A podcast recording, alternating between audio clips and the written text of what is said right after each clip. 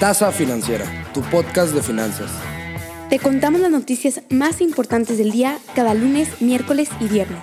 Y todo en menos de 10 minutos. Así que saquen sus tazas de café y comencemos.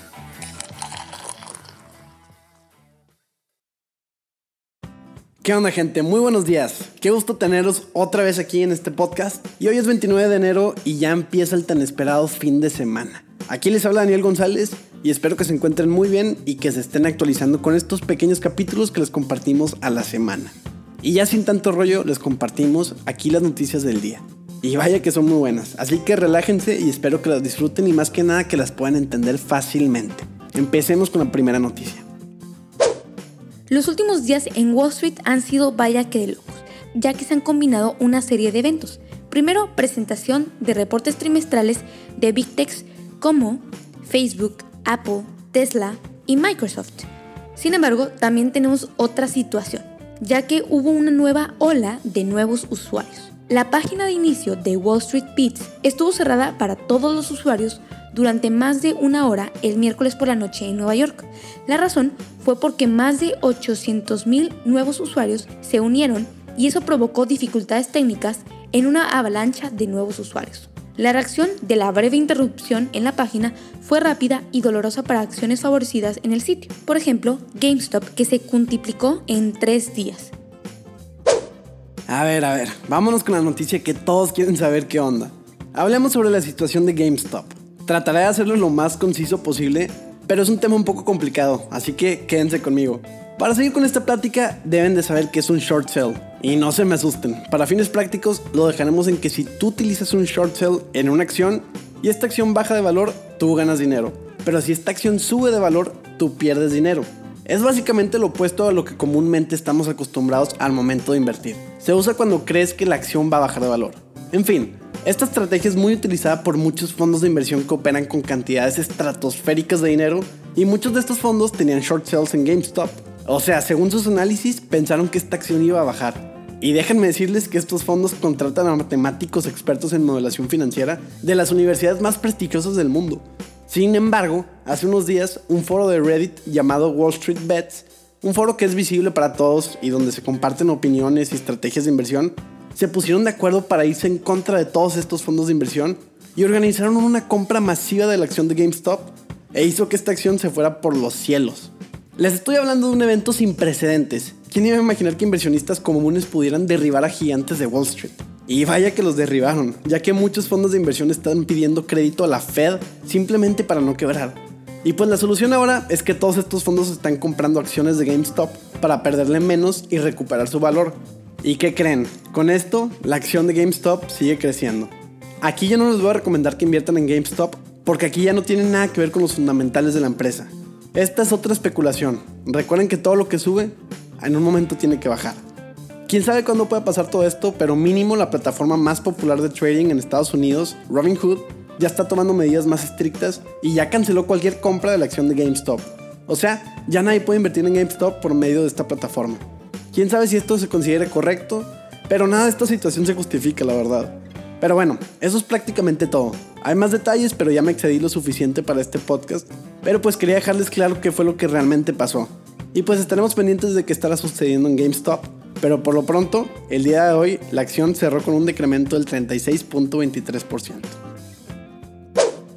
Pasemos a hablar ahora de las Big Tech, ya que tuvieron un fuerte comienzo de temporada de ganancias tras anunciar sus reportes trimestrales que cerraron el 31 de diciembre del año pasado. Apple, por su parte, tuvo su trimestre más fuerte de la historia, que fue básicamente impulsado por las fuertes ventas en los últimos iPhones, recaudando 111.400 millones de dólares en ingresos durante los tres meses. Sus ingresos básicamente aumentaron 21% de un año al otro, obvio muy por encima de las expectativas de Wall Street. Por otro lado está Facebook, que también rompió las expectativas ya que la compañía presentó un beneficio por acción de 3.88 dólares y una facturación de 28.07 billones de dólares. En términos simples, un crecimiento del 9%. Como ya les he contado, cuando vas a analizar reportes trimestrales de una empresa, no solamente te tienes que fijar en las ganancias o ventas de ella. Por ejemplo, Tesla llegó ayer a sus expectativas en ventas, vendiendo 10.74 mil millones de dólares, pero sus ganancias por acción se quedaron cortas y no llegaron a 1.03 dólares por acción que habían predicho. Se quedó en 0.80 dólares por acción. Fueron castigados por los inversionistas y su acción cayó 5% el día de ayer. Tesla estima crecer 50% de sus entregas de vehículos. Veremos si pueden, porque la verdad pues, es un frego. Abrieron nuevas fábricas en Austin, Texas y en Alemania. Entonces, pues todo pinta que sí van a llegar. Hay que admitirlo. Quedarse en casa genera cambios. Básicamente, o compras en línea o no compras. No lo digo yo, lo dice un estudio de la Asociación Mexicana de Venta Online.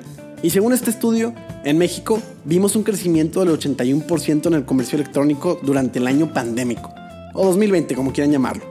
En sí, las ventas alcanzaron un valor de 316 mil millones de pesos. Y bueno, si lo dividimos en sectores, el principal porcentaje de crecimiento de compras fue la comida a domicilio, claramente con el 66% de crecimiento del sector.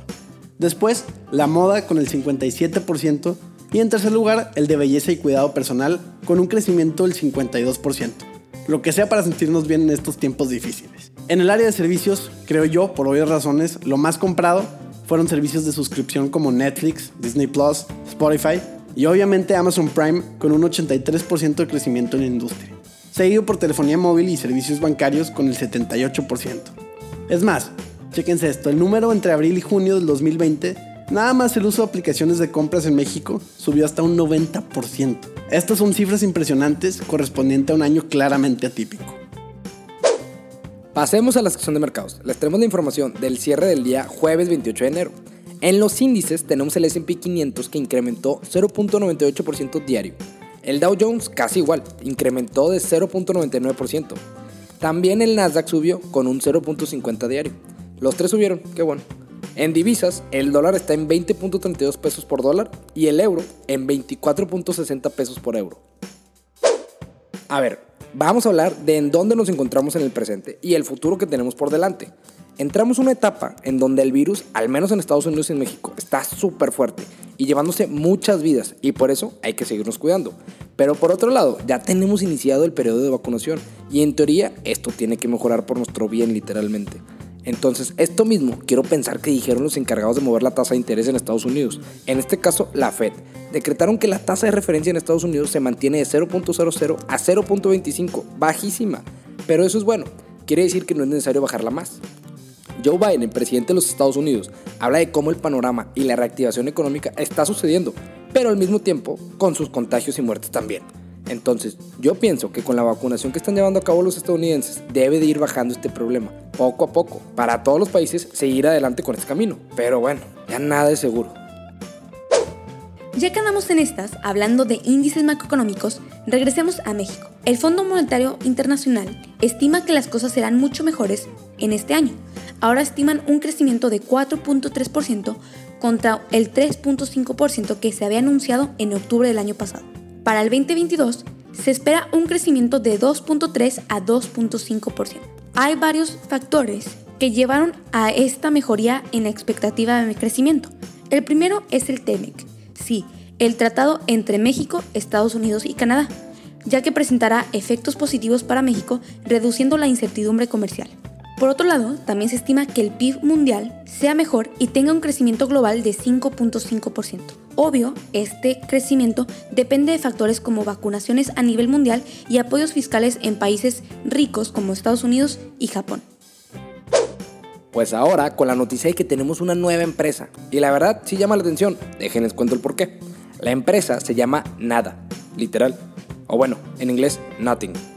La verdad, yo vi su nombre y la pensé, es una mensada. Pero luego vi que sus principales inversores son el que inventó el iPod, el fundador de Twitch, el CEO de Reddit y el CEO de YouTube. Dije, ah caray, pues no es tan mensada entonces.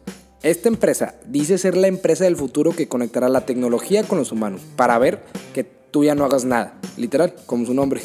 Pronto sacarán sus productos, entonces habrá que ver. El recap. Wall Street ha sufrido mucho con la cantidad exagerada de nuevos usuarios. Casi no se dan abasto. Enorme incremento de GameStop, que sale en todas las noticias, en todos los titulares. Big Tech tuvo grandes ganancias. Caen las acciones de Tesla después de reportar reportes trimestrales, valga la redundancia. Noting, nueva empresa de tecnología con grandes inversores. La Fed no reduce la tasa de interés en Estados Unidos. Se estima un crecimiento de 4.3% para México. El mercado de compras en línea en México creció un 81% con la pandemia. Y eso fueron todas las noticias del día de hoy. Y con esto terminamos el capítulo de hoy. Espero hayan disfrutado esta tacita y les haya servido para estar al día con lo más relevante que está pasando en el mundo financiero, en especial con esa notición de GameStop. Sigan nuestro podcast en Spotify, Apple Music o donde sea que nos estén escuchando y también en nuestro Instagram como arroba tasa financiera para que no se les pase ninguna noticia y para mantenerse al tanto de los episodios. Yo soy Daniel González y nos vemos hasta la siguiente semana. Buen fin, hasta pronto.